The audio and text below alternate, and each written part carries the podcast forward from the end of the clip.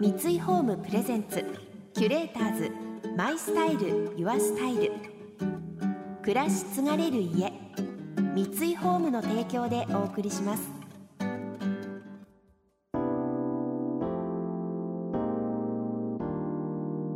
溢れる情報の中で確かな審美眼を持つキュレーターズがランデブー。今日のキュレーターズは片桐仁です。小西まなみです想像力を刺激する出会いのケミストリー。三井ホームプレゼンツキュレーターズ。マイスタイルユアスタイル。ナビゲーターは森牧です。今日のキュレーターズは俳優で彫刻家の片桐仁さんと女優で歌手の小西真奈美さん。お二人は今月から始まる舞台家族の話パート1で共演されます。こちらは去年京都で上演された作品で今回新たに片桐さんがキャストに加わるというもの。ユニークなコメディということでどんな舞台になりそうかお二人にお聞きしました。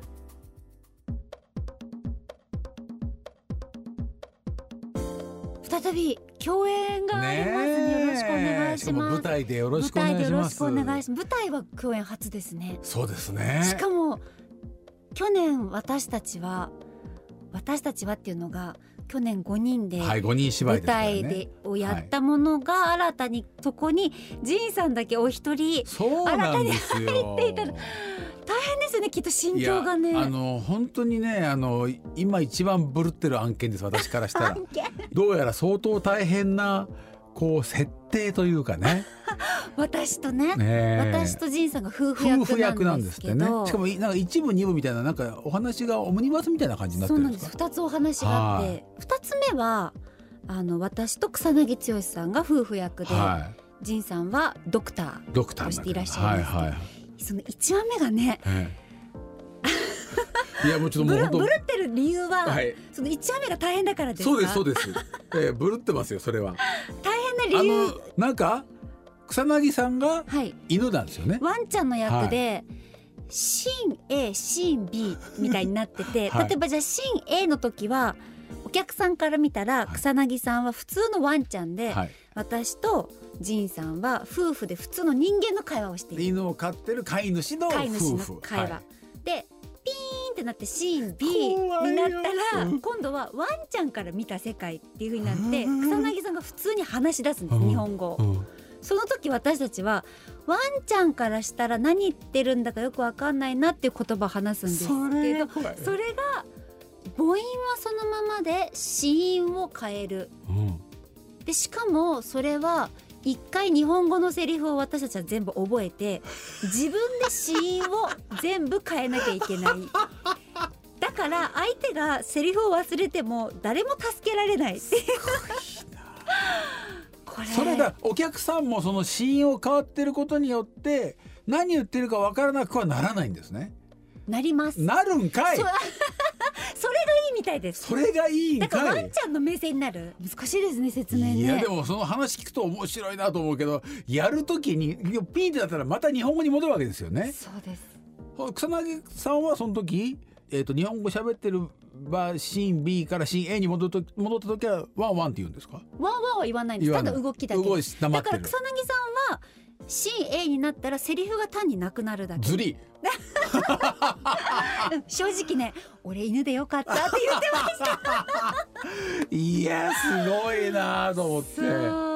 で結構なセリフ量なんですよ私たちのその夫婦役が。その自分でその死因のだから「えー、さ」だったらそれを「か」とか「た」とかに変えてるわけですよね。そうですだから「おはよう」とかだったら「うん。そさそう」とそかさそうで。例えば「コカ・コー」みたいな。みたいな変えるそれを。だったら次の「おはよう」もコカ・コーでいいんですか？でもいいんですけど、全部セリフ一応覚えてなきゃいけないから。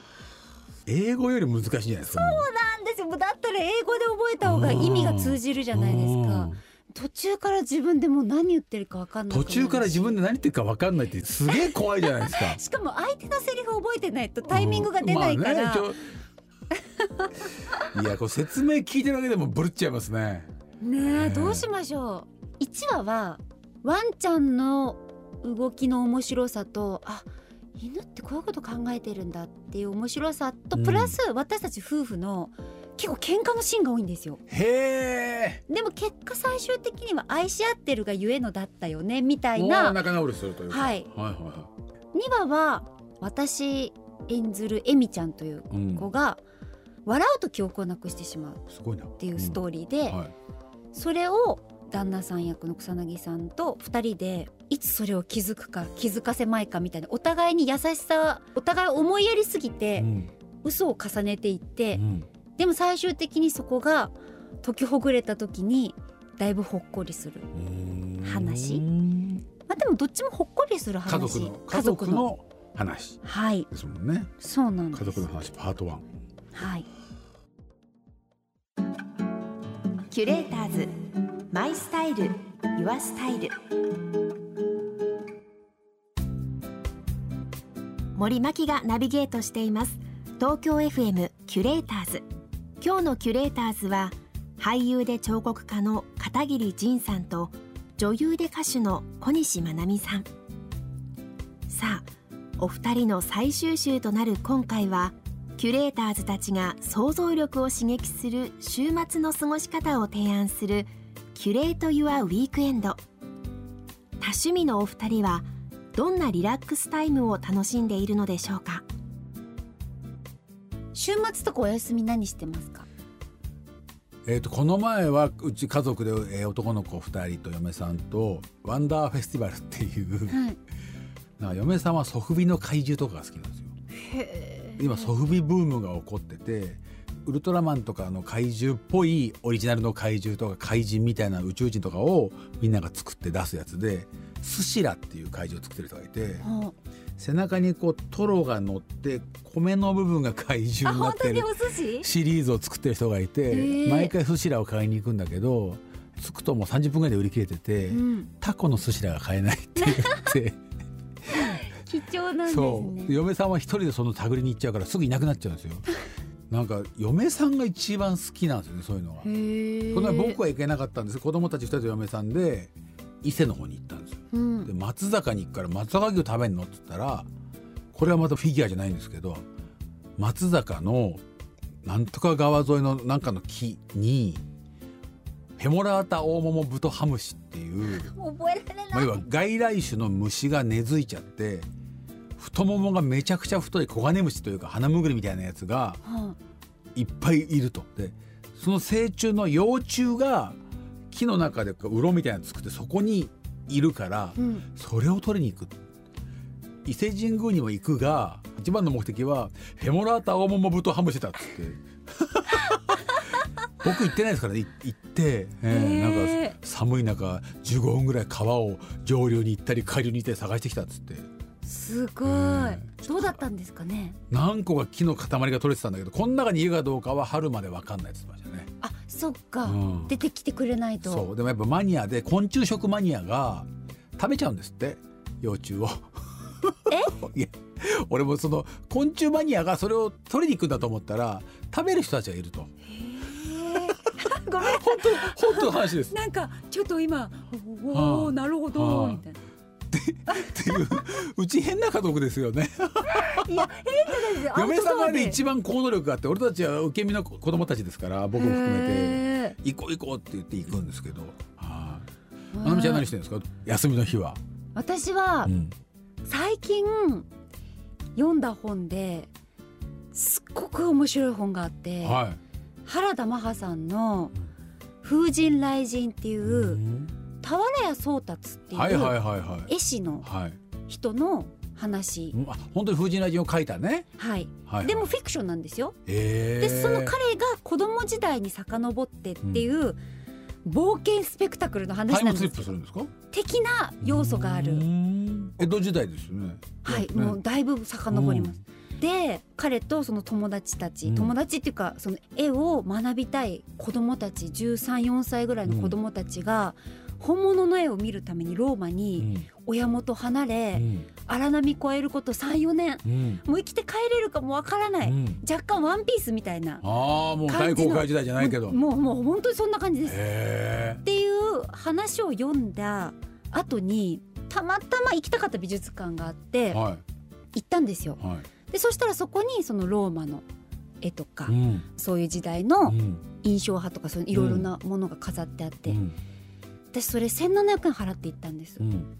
でまあこんな感じかなと思っていることの想像のだいぶ上を行くぐらいすごく良くて、はいはいはいはいそしたら私も出口に近づいてきた時に、彼らは荒波越えることさえよ ね。思い出せて子供の時に親元離れローマに行って絵を見たのに私たった1,700円で見れたと思って もう感動してうーなんて思ってたら後ろからおじさんに「あちょっと邪魔なんですけど」って言われて。身も蓋もないこといいんじゃないかと思いますけどそうでですもね。もうそのぐらいなんかだから私1,700円でいいんだ、まあまあまあだって本だってそうじゃないですか。あまあまあそう。1000円からで読めちゃうんだから。そうなんですよ、ねだからねなんかなんかそれってすっごくつながっていくんだなっていうのをそうですね。ちょっと体感した。ねなんかお休みはそういうのに使えるって楽しいですよ確かにねね。キュレーターズ。マイスタイル。ユアスタイル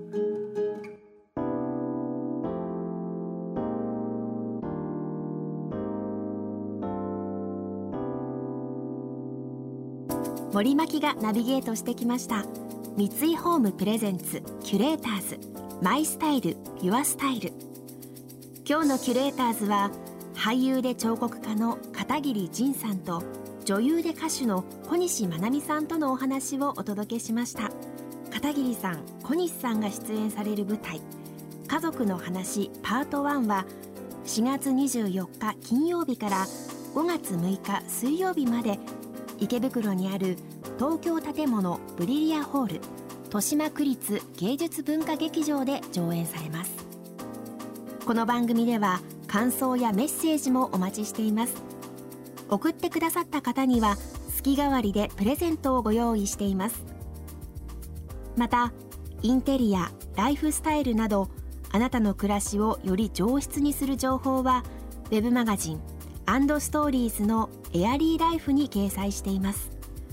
今月のリコメンドトピックはフランスからの暮らしのニュースです。詳しくは番組のホームページをご覧ください。それでは素敵な週末をお過ごしください。森真希でした。三井ホームプレゼンツキュレーターズマイスタイルユアスタイル。暮らし継がれる家三井ホームの提供でお送りしました。